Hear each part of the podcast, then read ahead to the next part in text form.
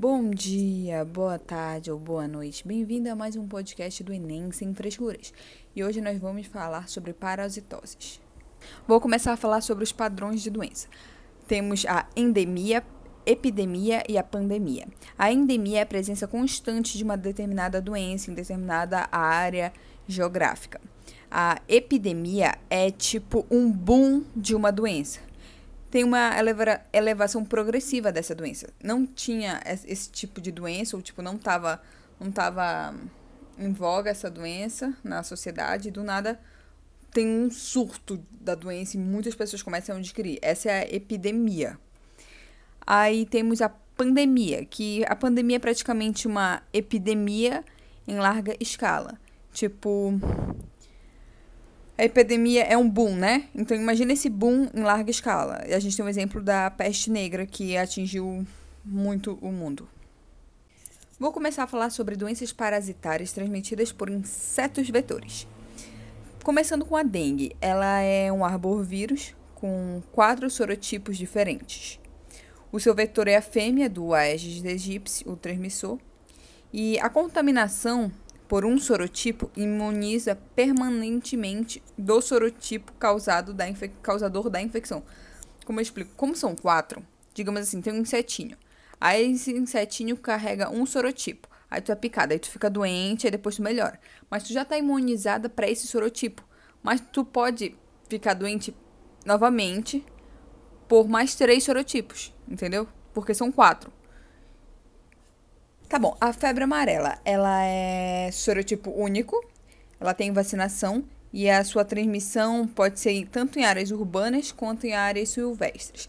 Ah, muda apenas os vetores, que em urbanos é o Aedes aegypti e em silvestres é, é difícil esse nome, pá, pá, pá, pá, Aemoglox, difícil falar esse nome, foda-se.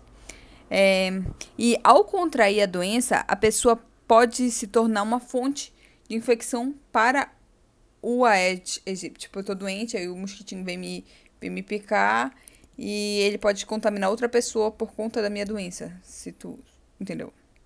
Tá bom, eu vou detalhar os dois tipos de ciclo. O ciclo silvestre, bem assim, um macaquinho, ele tá com, ele tá infectado com a febre amarela. Aí vem um mosquitinho, pica o macaquinho. Aí o mosquitinho passa a carregar esse esse vírus. Aí o mosquitinho pica alguém que está em áreas de mata. Aí essa pessoa passa a carregar o vírus também, ela passa a ter febre amarela.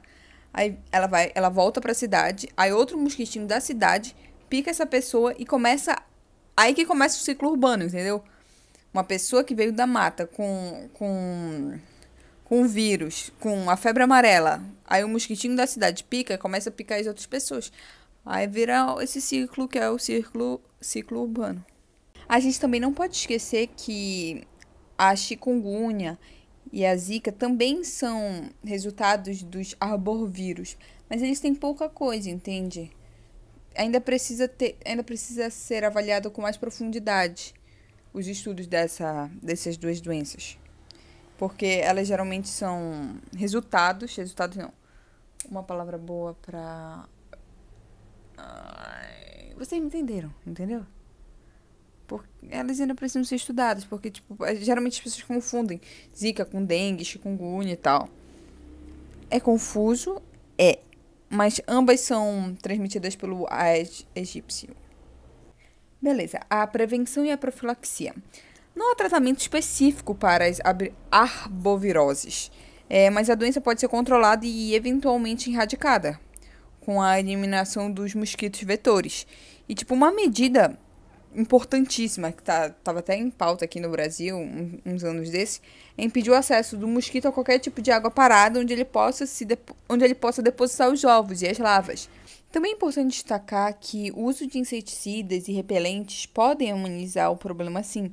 Todavia, é, a gente tem que considerar que esses químicos podem promover a seleção natural dos mesmos. Tipo, alguns podem ficar mais fortes, muitos podem morrer, mas tem muitos que podem ficar mais fortes, mais resistentes a esses, esses agentes químicos. Agora a gente vai falar da filariose, que também pode ser conhecida como elefantiase, que é bem assim, o mosquitinho do gênero Culex pica o homem e nessa, nessa picada pode conter larvas do verme que penetram no ser humano. E ela, essas larvas se alojam no, nos vasos linfáticos e de diversos órgãos, tipo mama, bolsa escrotal e pernas e tal. E essas larvas dificultam o escoamento da linfa. Por isso que as pessoas falam assim: ah, é a doença do elefante, a elefantiase e tal. Porque com, com, com, esse, com essa dificuldade de escoar a linfa, pode ocasionar a hipertrofia ou o crescimento exagerado dos órgãos afetados. São, tipo, o órgão que foi afetado, o órgão que foi penetrado dessas larvas do verme, é, ficam muito, muito grandes, eles crescem muito. Por isso que remete aos elefantes. Tá bom, um OBS aqui nesse filariose. É, embora os vermes adultos se alojem nos vasos linfáticos, ocasionando todo esse crescimento exagerado, tem as larvas que migram para o sangue periférico, que é assim que eles ficam no nosso, no nosso sangue periférico. Sim, eu não sei como explicar sangue periférico. Nosso sangue que fica à mostra.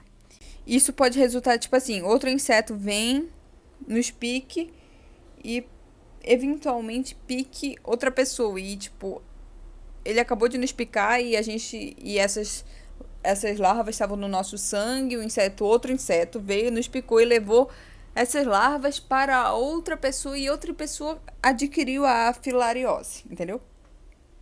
Agora a gente vai falar da malária é, funciona assim: quando um mosquitinho transmissor pica um indivíduo, ele injeta um pouco de saliva, que contém umas substâncias anticoagulantes.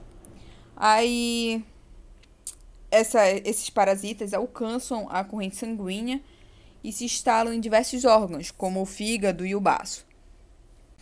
Isso resulta numa tríade sintomática. O que é tríade sintomática? A pessoa com malária fica com febre alta, calafrios e forte dor de cabeça.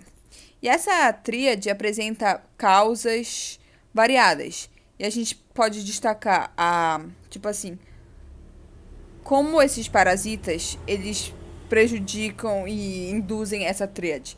Eles primeiro eles destroem os glóbulos brancos parasitados e eles liberam novos parasitas no sangue. E essa destruição, com a consequente liberação dos parasitas e toxinas, resultam na degradação da hemoglobina.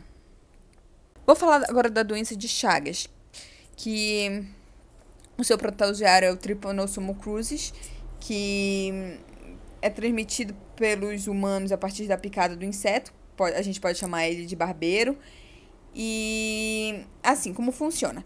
O barbeiro pode alcançar o humano, a gente, tanto em função da destruição do seu habitat natural, como favorecido pela construção de casas de enchimento, casas de pau a pique, que são moradias que ainda predominam em determinados estados brasileiros e elas são bem precárias.